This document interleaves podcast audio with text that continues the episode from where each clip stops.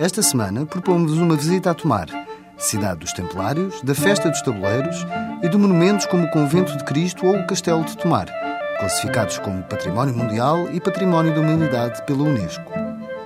Depois da visita à cidade banhada pelo Rio Nabão, não se vai embora sem visitar a doçaria Estrelas de Tomar, no número 12 da Rua Serpa Pinto.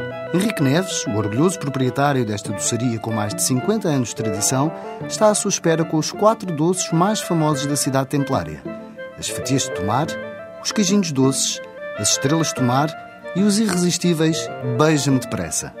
As fatias de tomar têm a aparência de fatias de pão, amarelas e molhadas.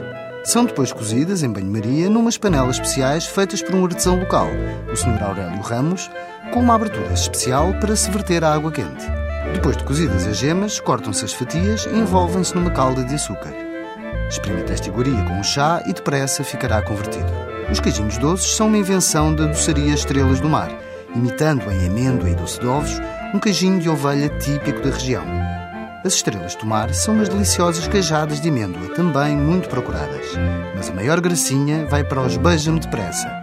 São umas bolinhas de açúcar caramelizado que, quando se trincam, explodem em doce de ovos.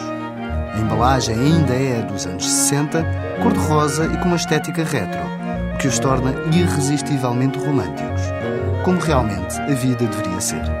Até para a semana com mais produtos e sabores tradicionais.